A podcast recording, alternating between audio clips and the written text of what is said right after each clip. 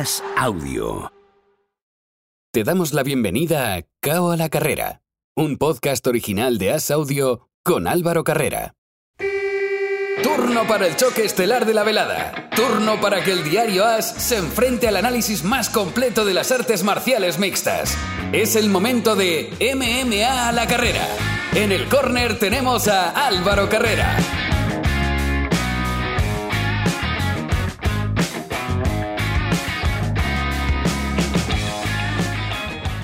No rebajamos la tensión porque en el boxeo había polémica con la velada de Ibai para algunos y en las MMA vaya fin de semana que se nos viene por delante con el UFC 276. Hola, ¿qué tal? ¿Cómo estáis? Bienvenidos al segundo de los asaltos de Cabo a la Carrera, tiempo para las artes marciales mixtas y como siempre en este primer minuto, lo primero que hacemos antes de hablar de deporte es coger un avión y viajar hasta Miami donde nos espera el periodista Andrés Lichbel. Hola Andrés, ¿qué tal? Hola Álvaro, muy feliz de estar acá porque estamos en semana de evento grande, así que la vamos a analizar con todos los aditivos y bueno, muy emocionado. ¿Tú estás nervioso? No, no, no, porque tú lo estás. Sí, estoy con ganas de ver la velada y he visto una cosa que, que me ha estallado la cabeza. Michael Bisping, que no se pierde una, se ha ido esta semana de vacaciones con la familia a Cancún. Anda que no hay semanas en el año y se va justo esta semana. Sí, en un evento además en Las Vegas, ¿no? Donde están ahí generalmente, no es que debe ir a Abu Dhabi o otro, algún otro lugar, pero bueno, él, sabrá por qué lo está haciendo el gran ex campeón Michael Bisping. igual es que todo el mundo de las MMA está allí y, así sabe que no se va a encontrar con nadie en Cancún, quién sabe, pero es cuanto menos curioso. Que Andrés, antes de, ir con, la, con lo que es la semana y a repasar la previa, lo más destacado de esta semana, de esta International Fight Week, es que esta semana va a ser el Hall of Fame de la UFC y van a entrar Khabib y Daniel Cormier.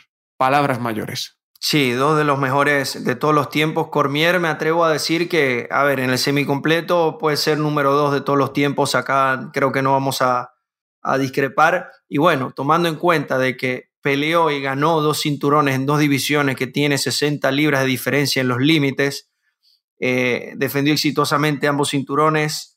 Es un gran atleta y esto solamente hablando de lo hecho en la UFC, porque si lo vemos como un atleta en general, también Strikeforce ganó un Grand Prix, fue espectacular fue a los Juegos Olímpicos, llegó a semifinales, si mal no recuerdo. Es un gran atleta, Daniel Cormier, y bueno, de Khabib, ¿qué, qué decir? Invicto. En su división eh, prácticamente la barrió, le ganó a los mejores. Nos hubiese gustado, creo que sí, a todos ver un poco más de Khabib, porque sabemos inclusive al día de hoy que todavía él le queda en el tanque, pero bueno, sabemos que, que por todo lo que pasó con la muerte de su padre, él tomó la decisión de retirarse y sigue contribuyendo al deporte. Ahora es un promotor importante con Eagle FC. Hemos estado allí y está haciendo un gran trabajo. Aunque, ¿cuándo va a entrar Anderson Silva, Álvaro? Es algo que, que a ver, todavía ¿Cuándo? haya entrado al gol de la fama de la UFC, por favor. Sí, es súper, súper llamativo, ¿eh? Espero que, no sé, igual están esperando también a que se retire del todo, ¿no? Porque como ahora anda haciendo cosas en boxeo, quizá no quieren que esté en activo del todo, pero yo ya lo hubiera metido. Pero bueno, eh, esta entrada de Khabib en el Salón de la Fama significa que ya no lo vamos a ver competir o no tiene nada que ver como pasó, por ejemplo, con Pierre. A mí me encantaría ver ese Pierre Khabib. Mira, yo te digo algo, yo tenía la esperanza de que, de que Javid fuera a regresar, pero con el pasar de los días ya ha pasado mucho tiempo y creo que ya es una decisión tomada. No lo veo regresando a menos que, no sé, le regrese un, gran hambre, unas ganas de, de, pelear nuevamente, pero siento que ya, ya él logró todo lo que él quería lograr en ese deporte y lo veo, lo veo disfrutando mucho lo que es ser entrenador, lo que es llevar a sus muchachos, lo que es ser promotor es algo que le está aprendiendo y lo veo bastante ocupado y feliz en lo que está haciendo, entonces no, no lo veo regresando, aunque me encantaría ver a Javib de vuelta y más si es una pelea entre leyendas como la que acabas de mencionar, entre GSP y Javib, que para mí son los dos que han aplicado mejor la lucha a las MMA en todos los tiempos. Es, era algo espectacular verlos a los dos a ras de lona manteniendo el control y bueno, dominando las peleas a placer. Y por eso yo creo que sería tan impactante y tan bonito para los fans verlos, pero sí que, sí que es cierto que será complicado. Ya que estamos con este off topic, estamos hablando de, más cosas, eh, Andrés, Conor McGregor ha lanzado tweets y todos los reportes en Estados Unidos han empezado a publicar que ya hay acuerdo para una segunda pelea con Floyd Mayweather. Yo la veo. No me extrañaría en absoluto, porque además Floyd vería una opción muy fácil de ponerse 51-0, seguir ampliando la marca, la leyenda, y personalmente veo a Conor entrenando boxeo y es que veo el mismo Conor boxeador. Mm, un luchador de MMA tiene que cambiar mucho su estilo para ser boxeador, porque el luchador de MMA que se dedica solo a hacer boxeo, al final acaba yéndole mal en las MMA. Las MMA tienen que hacer kickboxing o Muay Thai porque las piernas también juegan.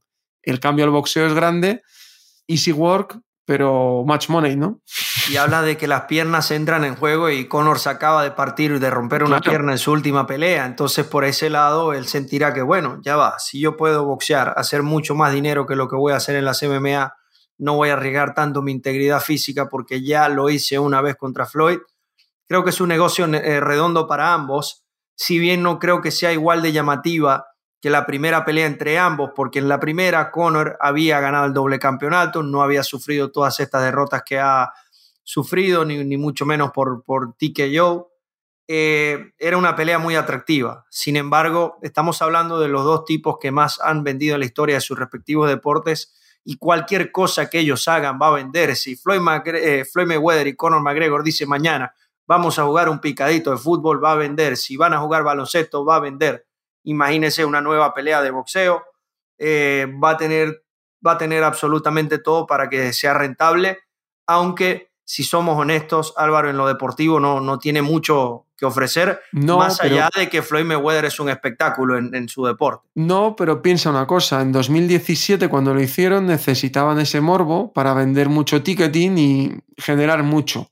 Ahora tienen una baza que es la baza de, de Oriente Medio, Abu Dhabi, Arabia Saudí, que seguramente si vas al jeque acertado y le bailas un poco el agua, ¿cuánto podrían ya, pagar? Ya lo hizo Floyd. Claro, y Floyd ya estuvo allí abriendo mercado, ¿cuánto podrían pagar por ello? De momento, Floyd, recordamos que tiene una pelea en septiembre sin fecha por el momento para eh, pelear con un luchador de MMA en Rising. Veremos a ver qué pasa pero cuando el río suena tanto, Andrés, ya sabemos que la otra vez llevó agua, ahora, que no tarden tanto en confirmar las cosas. Sí. la otra vez estuvieron un año mareando la perdiz. Sí, estuvo un poco más de un año hablando que sí, que no, el gran rumor, que es imposible, no, que ahora sí, de la noche a la mañana apareció el, el gran anuncio. Vamos a ver, yo pude estar en esa, en esa pelea, viví todo lo que, lo que fue la previa los días anteriores y esto, esto sí te digo, fue espectacular, fue una pelea muy grande, el mundo se detuvo como rara vez lo hace para ver una batalla de, boxeo, sobre todo en estos tiempos. Así que estaremos a la espera. En lo personal me gustaría ver a Conor pelear una vez más en la, en la UFC. No estoy hablando de que sea un, rival top, ya yo no veo a Conor yendo por el cinturón, pero sí me gustaría verlo con un Jorge Masvidal o, por qué no, la trilogía con, con Nate Díaz. Creo que serían peleas que primero venderían muy bien y creo que serían buenos espectáculos. Creo que deportivamente venderían más porque creo que Mayweather en el ring, aunque sea más mayor, va a ser muy superior. Va a jugar con él otra vez, Álvaro. Hay gente que cree que, que la, la, la, pelea pasada, claro, Conor tiene todo el respeto del mundo por pararse allí, pero la pelea duró 10 rounds porque Floyd quiso que fuera así. exacto y eso no me queda la menor duda. O sea, uno ve las estadísticas de que Conor le conectó ciento y no sé cuántos golpes a, a Floyd y, sobre, por encima de muchas leyendas que enfrentaron a Floyd, pero es por eso, es porque Floyd salió a jugar con, con, con McGregor. A Maidana no le iba a pelear igual, por ejemplo. Exactamente, ojo paqueado. Exactamente. Veremos a ver qué pasa. Sabemos que McGregor siempre es un, un nombre muy a, tener en cuenta. Vamos ya así al turrón, vamos al lío con lo que hubo la semana pasada. Victoria de Gamrot sobre Sarukian en el combate estelar lo hablábamos la semana pasada, dos prospectos, Andrés, Gamrot, que rompió un poco las expectativas, el favorito era Sarukian, viene con mucha experiencia de KSW, supo remontar a partir del tercer asalto, pero lo que queda claro, y lo titulé así incluso en, en la crónica, es que la nueva generación tira la puerta abajo. Aquí tenemos luchadores para muchos años, sobre todo el caso de Sarukian que tiene 25. Sí, lo de Sarukian es espectacular, es de esas peleas donde ganas, eh, donde pierdes, pero también ganas. Tengo entendido que a Sarukian lo, lo, acaban de firmar o lo, van a firmar nuevamente por bueno, una cantidad importante eh, de bolsa por pelea. Así que tiene, tiene apenas 25 años, lo hemos visto cómo compite, lo hemos visto el nivel que tiene la pelea del, pasado fin de semana. Aquí vuelvo y lo repito porque esto a mí me cansa. Veo en Twitter robo, robo. No es ningún robo, es un, es un deporte de apreciación. Es que cada fin de semana. No, es que todas las ¿eh? semanas, todas las semanas. Entonces, que no, a mí yo estoy en contra de eso y lo repito una vez más, lo reitero, sobre todo a los comunicadores o periodistas o analistas que tenemos cierta audiencia que nos presta atención porque confían en nosotros, nosotros debemos respetar esa audiencia y hablar las cosas como son. No podemos estar tildando todo de robo. La pelea estuvo para cualquiera de los dos, se la termina llevando Gamrot, pero no quita el hecho de que Sarukian todavía tiene un futuro inmenso. No me atrevo, como lo hice con Makachev hace, hace unos años, a decir que estoy seguro que va a ser campeón, pero sé que Sarukian al menos podría llegar a una contención al título en un futuro si este es el nivel que nos está ofreciendo un chico de, 25 años, todavía le quedarán como 5 o 6 años para llegar a su, a su top, cuando coincide su forma física y su amplia experiencia que puede llegar a tener. Y ahí lo podemos ver, ¿por qué no?, peleando por un cinturón. Yo le veo peleando por ese cinturón, pero como dices, calma, que todavía le queda mucho camino y mucho para llegar a madurez mental y física. Del resto de la noche, Rakmonov ganó por sumisión a Magni y en otro de, esos nombres que suena, Umar Nurmagomedov venció por decisión unánime a Nate Mendes. Al final lo esperado, pero fue una buena cartelera, Andrés. Sí, fue una, una cartelera bastante positiva. En las preliminares destaco a, Mario Bautista, que sigue, sigue viéndose bien en la UFC con esa victoria por Mataleón. También la pelea entre Chris Curtis y Rodolfo Vieira para empezar el, main card, aunque fue una decisión, siento que los dos tuvieron sus buenos momentos y bueno, también destacar la victoria por sumisión, también por, por Mataleón de Tiago Moisés contra Cristos Yago. Sigue subiendo Tiago Moisés en, en, su carrera en la UFC. Tiago Moisés que hay que recordar que venía de perder contra Joel Álvarez, que de momento sigue recuperándose al 100% de todas las lesiones y que de momento ninguno de los tres españoles tiene fecha. Lo que puede ser más probable es una pelea de Ilia Topuria pronto, dicen desde su equipo en redes sociales, veremos a ver también cómo va la recuperación de Juan Espino y si los planes que tenía él de volver pronto también salen adelante. Vámonos con lo que nos viene este fin de semana. La International Fight Week siempre acaba con un gran evento y este año pasa lo mismo. Israel Adesanya pasa el siguiente por su lista contra Jared Cannonier. Y yo aquí te planteo una cosa en el imaginario. Alguien como Cannonier que puede ir a darle una pelea al striking, no creo que pueda meter en problemas a Desanya. Si gana Desanya, ¿dónde se queda? Vimos que le quedó muy grande contra Blakovic, el semipesado. Creo que Prochazka sería un suicidio un poquito mayor. Eh, podría quedarse en tierra de nadie. Y está en ese punto de que cualquier confianza la puede aprovechar Cannonier. Es una pelea más interesante de lo que puede parecer sobre el papel. Sí, a ver, y, traes a colación algo importante. Eh, no, no, sabríamos cuál sería el futuro de Adesanya en caso de ganar, que, que lo veo como amplio favorito. Sabemos que Cannonier sí tiene, tiene un poder devastador. Es alguien que además tiene mucha experiencia, si, si se quiere. Pero a ver, Adesanya maneja muy bien la distancia, es muy rápido, no, no siento que lo vaya a poder atrapar en cinco asaltos tampoco veo a, a Cannonier ganándole en cuanto al cardio, aunque sí ha tenido guerras de cinco asaltos, por ejemplo, contra Gastelum, a quien derrotó. Veo, veo ganando a Desaña, no, no creo que lo vaya a finalizar, pero sí creo que por las tarjetas se lo puede llevar. Ahora, gana Desaña y queda en terreno de nadie, como mencionabas. Uno ve la división, a Cannonier le ganó, a Vettori también, Strickland no lo veo todavía llegando al título. Luego Bronson, Pablo Costa ya de ahí para atrás. Creo que, que no sería buscar una aguja en un pajar para el nuevo rival de Adesanya. Y sí, yo considero que, que Prochaska es una amenaza muy grande para Adesanya en la división. Lo que hubiera sido interesante es que si el campeón Welter no fuera Usman, de repente ver si se podía buscar una pelea, pero ya Usman y Adesanya lo han dicho, los dos son nigerianos, no vamos a enfrentarnos nunca entre nosotros, más bien queremos que haya muchos campeones africanos. Así que lo, lo descartamos. No lo sé, Álvaro, no lo sé cuál sería el futuro para Desaña. Creo que terminaría peleando en la misma división eh, hasta dos veces con diferentes rivales hasta, hasta ver qué se puede definir por allí. Sería complicado el brete, pero lo más importante es que gana Cannonier, que cuando todos empezamos a pensar, fíjate que la última con la que hicimos esta fue Valentina, Shevchenko y ganó de aquella manera, y la anterior fue Amanda Nunes y perdió contra Juliana Peña. Por tanto, paso a paso y sin vender la piel del oso antes de cazarla. En el coestelar, yo creo que es la lucha. Alexander Volkanovski contra Max Holloway, tercera parte. Las dos primeras para Volkanovski, muy discutidas. Muchos, como es tu caso, no le dabais el crédito. Se lo ganó ante Brian Ortega y creo que la última pelea que hizo contra Korean Zombie fue la reafirmación absoluta de que es el número uno. Ahora, si alguien puede ganarle, ese es Max Holloway. ¿Qué pelea vamos a ver? Y por esta estoy nervioso, Andrés. Golpe va, golpe viene desde el segundo uno creo que va a ser una guerra absoluta como las dos primeras. Es que esta es la, esta es la pelea que queremos ver con todo el respeto de, de Adesanya, que es un gran campeón y Canoner quien se ha ganado su puesto, pero lo, de Holloway y Volkanovski es espectacular. Volkanovski que luego de, de esas dos peleas contra Holloway, muchos consideraban, yo incluido, que al menos una de las dos la, la habrá perdido, pero él como campeón reafirma que es un gran campeón. La pelea contra Ortega, donde prácticamente sobrevive le pasa por encima al, Korean Zombie. ¿Qué es lo que pasa ahora? Que, que, Holloway viene en dos triunfos y no nos vamos a caer a mentiras acá. Ellos dos son los dos mejores de la división y por lejos.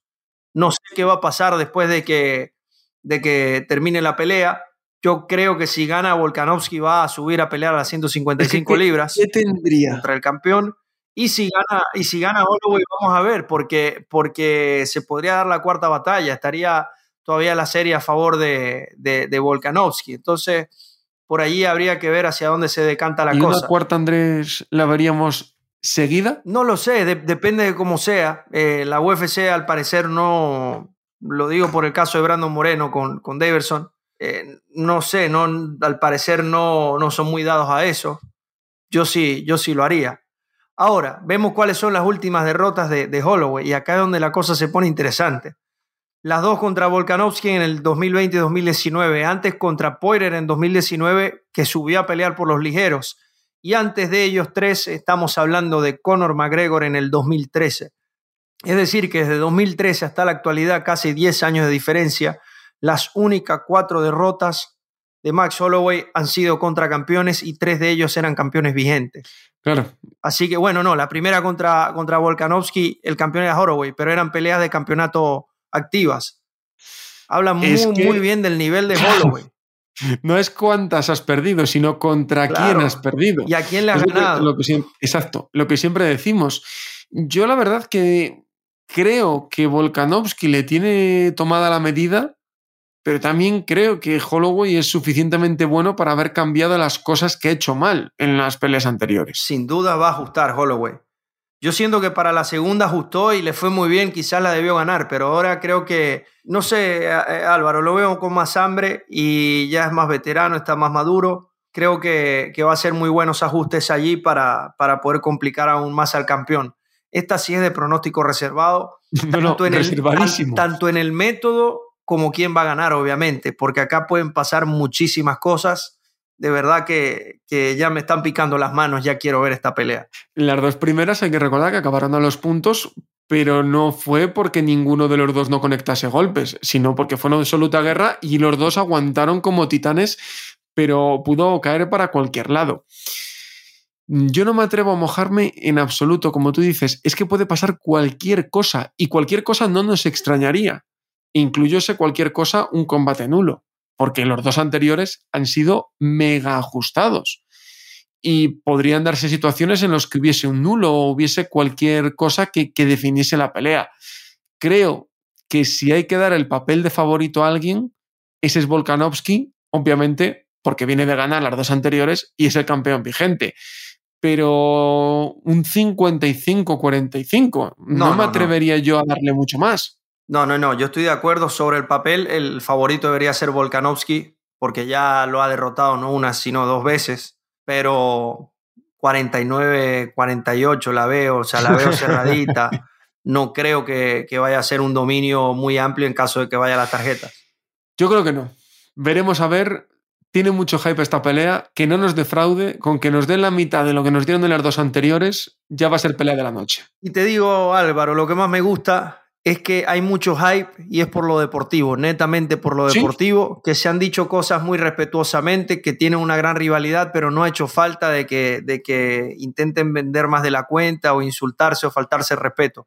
La pelea es tan buena, ellos son tan buenos, ya lo han demostrado, que el mismo deporte, sus mismas capacidades son las que hacen que la gente la quiera ver y eso me gusta mucho porque en este tiempo Álvaro no se ve, no se ve tanto. Y a mí me sorprende realmente que la UFC haya metido a Adesanya en la misma cartelera.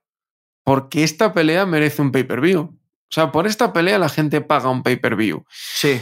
Me extraña ahora que sabemos cómo es Holloway. Quizá no se la querían jugar, que se cayese Holloway a última hora y en la semana que es quedarse compuestos y sin novia, como se dice, ¿no? Pero sí que es cierto que extraña ver a dos de los principales en, en el mismo cartel porque siempre suele ser un gran campeón o una gran pelea y algo de perfil un poquito más bajo. Pero sabemos que en julio todo puede pasar también. Sí, acá yo, yo lo que creo que pasó es que sabemos a Desaña y Volkanovski son compañeros de equipo, entonces supongo que en el momento de la negociación de ambos quisieron pues, compartir la cartelera para hacer la preparación juntos. Resto de la cartelera. Strickland número 4 del medio contra Pereira. Peso, Eso va a ser peso un gallo. Pedro Muñoz, Shane O'Malley, el 10 contra el 13. Riddle contra Turner. Riddle es 14 en el ligero. Robbie Laurer contra Barberena.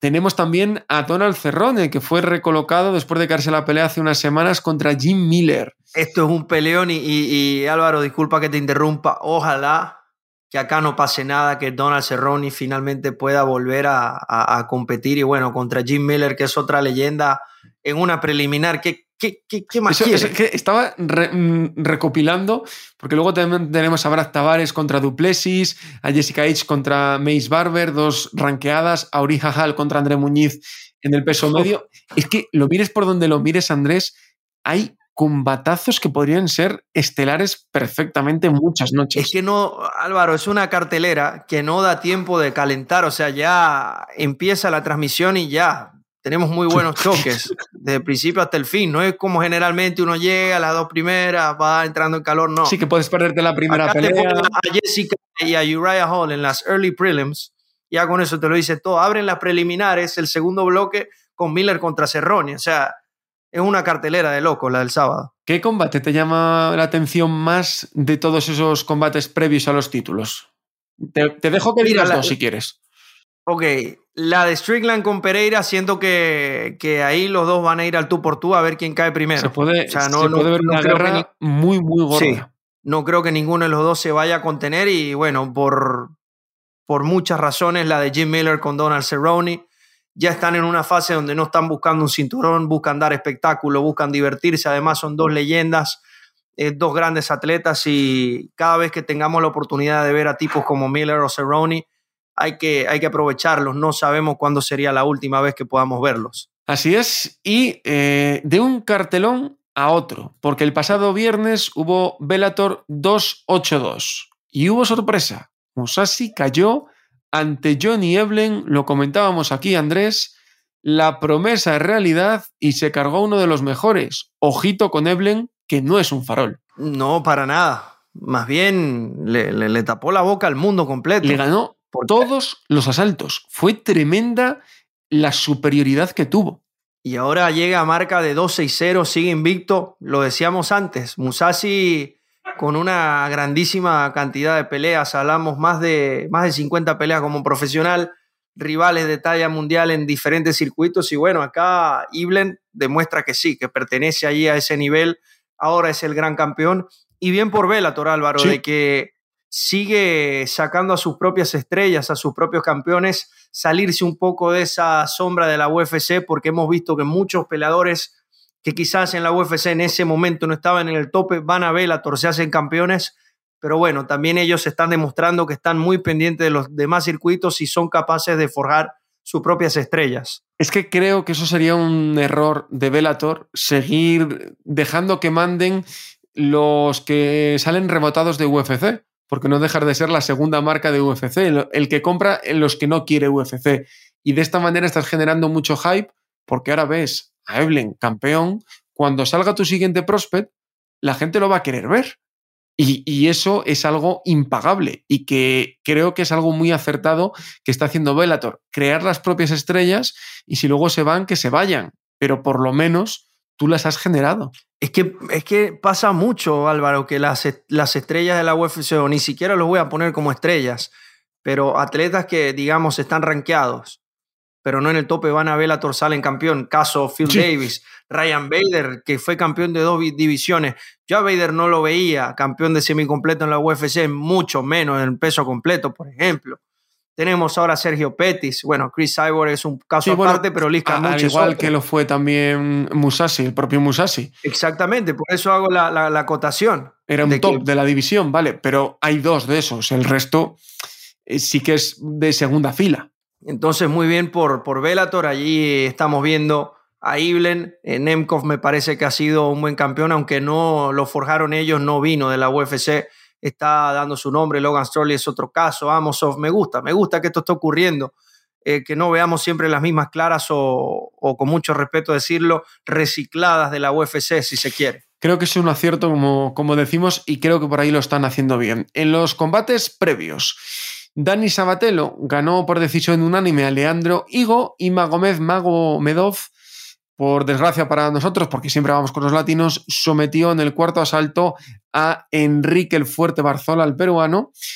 Y Andrés, tanto Sabatelo como Magomedov se meten en la, en la próxima ronda del Grand Prix del preso gallo en las semifinales y destacar victoria de Kat Zingano en, los, en las preliminares y derrota de Alejandra Lara a la que teníamos la semana pasada aquí, que perdió por decisión unánime. En líneas generales, buen cartel y cómo me gustan los, las semifinales que se han quedado del Grand Prix del peso gallo, Andrés. ¿Cuáles tenemos hasta ahora, Álvaro? Te las digo ahora mismo porque no quiero equivocarme de con quién le toca a cada uno, porque sé los cuatro que están tenemos a, a Stotts contra Sabatelo y Magomedov contra Pachi Mix en la semifinal. ahí está. Uy, sobre todo la segunda me llama muchísimo la atención. Magomedov contra Pachi Mix, creo que. Un Pachi Mix que viene de ganar a Origuchi, no lo olvidemos. O sea, es que viene em, muy alto. Sí, yo. Y de verdad que me, me, me apasionan mucho los dos. los dos cuadros. Es que estoy pensando en la final pase el que pase, va a ser una final increíble. Yo creo que va a ser Stotts contra Magomedov. Yo creo que Magomedov va, va a sorprender a Pachi Mix y, se va a meter en la final. Es que lo que demostró, a ver, Barzol es un tipo durísimo, no por nada le dicen el fuerte. Y vimos lo que hizo Magomedov en ese, en ese que encuentro. Así que... Hay que recordar que peleó hace bien poco, que lo tuvimos en el podcast hace bien poco. Correcto. Y aún así Magomedov le, le, le, dio igual. Le pasó por encima como, como un bulldozer. Eh, cerramos Velator, cerramos las MMA, pero no cerramos el programa, porque tenemos protagonista y luego noticia. El protagonista. Nos vamos hasta Ponferrada, porque allí nos espera un hombre que ha sido campeón de Europa de kickboxing, que hace unos días hizo un mundial de kickboxing saliendo del retiro y ahora sí, con 40 años, ha decidido que es el momento de colgar los guantes. Hablo de Tito Macías. Hola Tito, ¿qué tal? Hola, muy buenas Álvaro, ¿qué tal? ¿Oficialmente retirado ya Tito Macías o todavía puede haber alguna opción? No, no, no, ya está, esta es la definitiva. Esta lo teníamos claro ya desde antes de ir a, a, dar el último arreón y ahora más claro aún todavía. Bueno, has hecho como, como los Mayweather y los McGregor, ¿no? Una retirada de entrar y salir. ¿Qué te llevó a, a regresar? Porque tú te retiraste cuando hiciste los, los otros mundiales y luego después de la pandemia decidiste volver, aunque en principio era volver un poco más por jugar, no, no regresar al, al, primer nivel en principio. Pues mira, mira tú cómo fue, la verdad fue una carambola, porque, bueno, un día la sorpresa de, de mi entrenador, de Diego, que me llama y me dice, eh, sigue siendo actual campeón de Europa y nos, eh, bueno, nos reclaman para hacer la defensa eh, contra, un, contra un chico, ¿no? Un chico francés. Entonces, ¿quieres hacerla? es un campeonato de Europa. Entonces, bueno, digo, pues mira, déjame pensarlo, mañana lo, lo hablamos.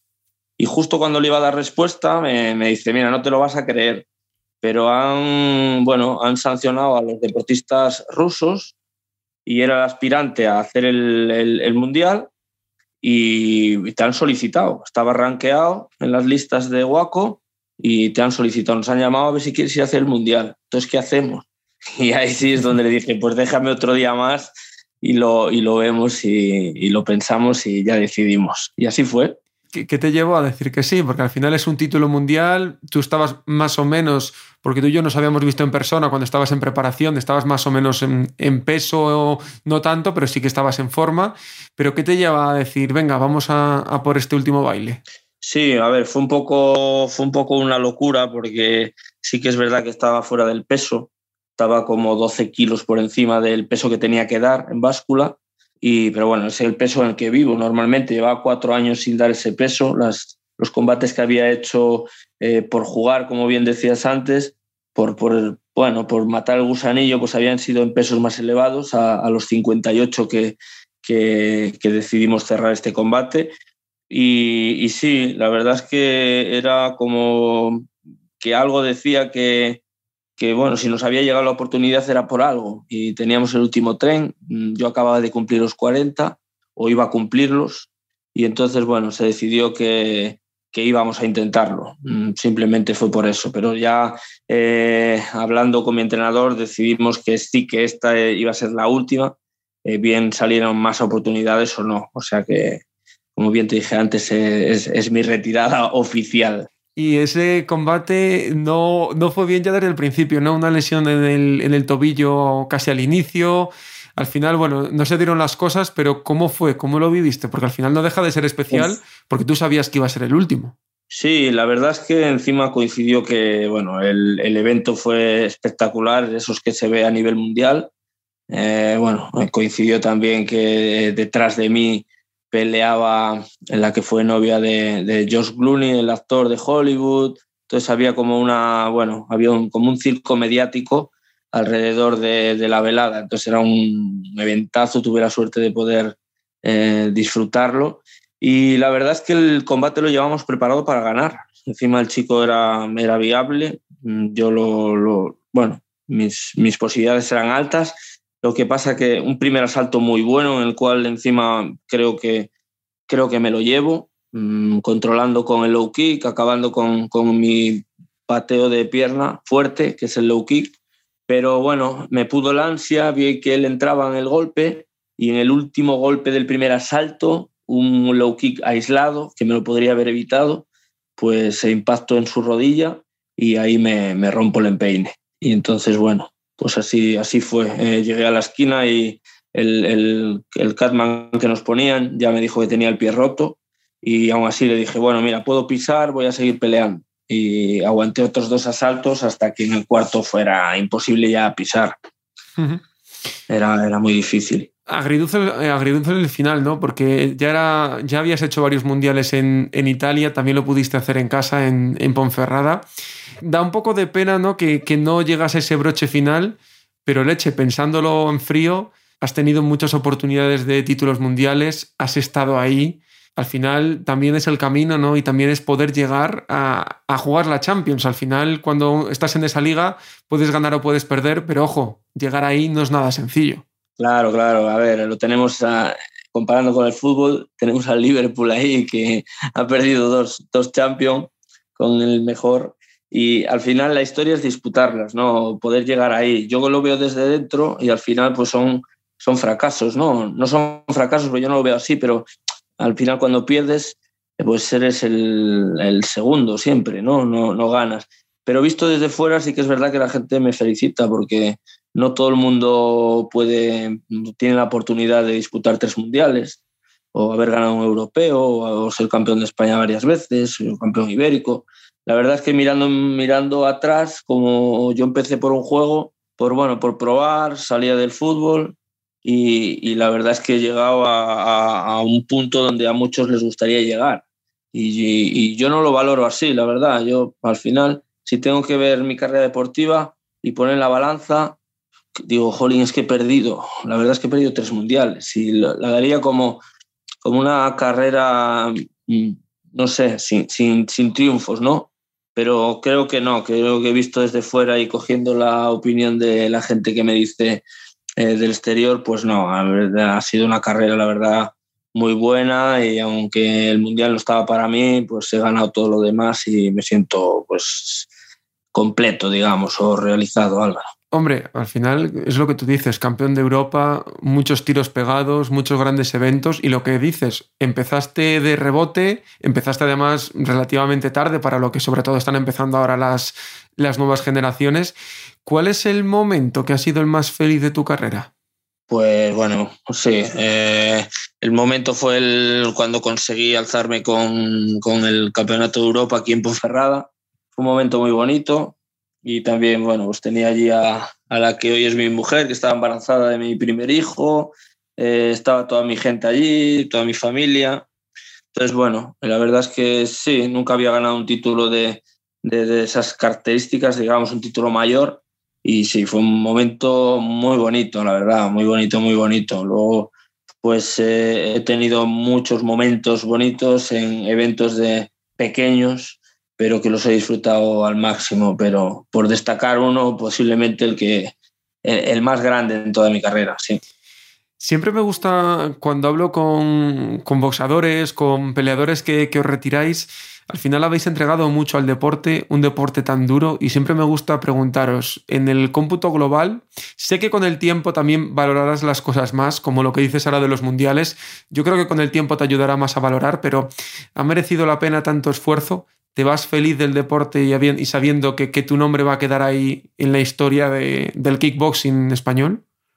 Sí, claro, claro. Al final eh, es lo que te queda, porque dinero no te queda.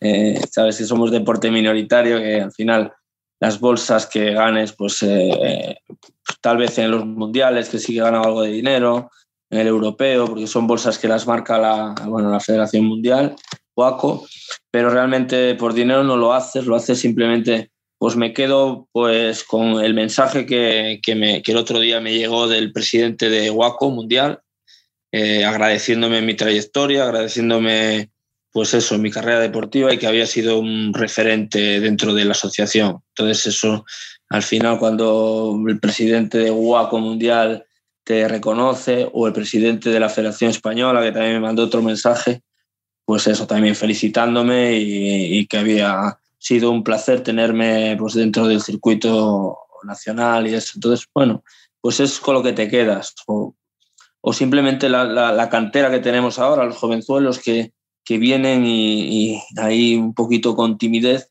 pues te preguntan, oye, ¿cómo voy a pelear? ¿Qué tengo que hacer? Y eso. Entonces al final te das cuenta de que, de que, bueno, de que sí que has dejado, o estás dejando huella o has dejado huella y, y mucha gente pues eh, te pregunta porque tú has pasado por eso y quieren, quieren tu consejo. Eso es bonito, eso es muy bonito. Pues Tito, enhorabuena por esa carrera, por todo lo que has podido vivir y sobre todo disfruta ahora de la nueva vida una vez retirado. Muchas gracias. A ti, muchas gracias. Los veteranos que van dejando un paso a los nuevos, pero el legado que siempre quedará ahí, como el de Tito Macías. Decía yo, Andrés, que también teníamos noticia. Hemos tenido hace, hace ya unos meses aquí a Luis Babún Palomino, campeón de Barenakel, y el pasado fin de semana hizo historia porque se proclamó campeón en dos divisiones de manera simultánea. Ojito con el verano que viene para Barenakel, porque viene Melon Page, viene mucha gente y con la nueva dirección que, está teniendo la, la empresa, están haciendo cada vez yo creo que un poquito más de ruido. Sí, por allí he escuchado que se vienen otras firmas importantes, no solo de peleadores norteamericanos, sino también suramericanos, así que, que ojo allí. Y sobre Babún Palomino, ¿qué decir? Para mí es el mejor peleador en la corta historia, si se quiere, de esta compañía. Dos cinturones cuando conversamos con él hace unos meses, que estaba por enfrentarse a Martin Brown. él ya nos decía, mira, esta pelea la voy a tomar para defender mi cinturón porque me toca, pero ya es hora de que me den la oportunidad de pelear por el segundo porque ya lo merezco. He estado aquí mucho tiempo. Le dieron al Borico a Elvin Brito, lo derrotó por decisión unánime, es bicampeón. Y para los que critican al Babún Palomino porque gana las peleas por decisión, a ver, ponte tú, Palomino ponte tú a pegarte sin guantes y luego me dices. No, no, no. Y, nos lo contó Palomino en la entrevista. Él sabe que tiene 41 años, sabe que está en otra etapa de su carrera y él, además de obviamente puntuar porque lo hace muy bien, es preservarse, cuidarse en cada pelea. Él no es bobo, él no es estúpido, no va a ir al tú por tú. Y haciendo esto, boxeando, el arte de que no te golpeen y que tú puedas pegar, es el mejor de Bernacle y punto. Es el gran campeón Babún Palomino, le enviamos unas grandes felicitaciones y bueno, Vamos a ver cuánto se puede mantener como campeón, si va a intentar defender ambos cinturones o, cuál será el plan. Sin duda, como decimos, meses muy, muy apasionantes los que tiene por delante Barenakel. Y como apasionante es este próximo fin de semana que comentaremos en siete días. Andrés, como siempre, es un auténtico placer. El placer es mío, Álvaro, y ya contando los días, las horas, porque este sábado el evento que nos trae la UFC va a ser de verdad espectacular. Lo vamos a estar analizando por acá la próxima semana en Cabo a la Carrera. Es un fin de semana para disfrutar porque es una velada de verdad de ver de inicio a fin. La próxima semana la comentamos, ahora ponemos el punto seguido porque toca hablar de lucha libre y toca hacerlo como siempre a la carrera. Chao, chao.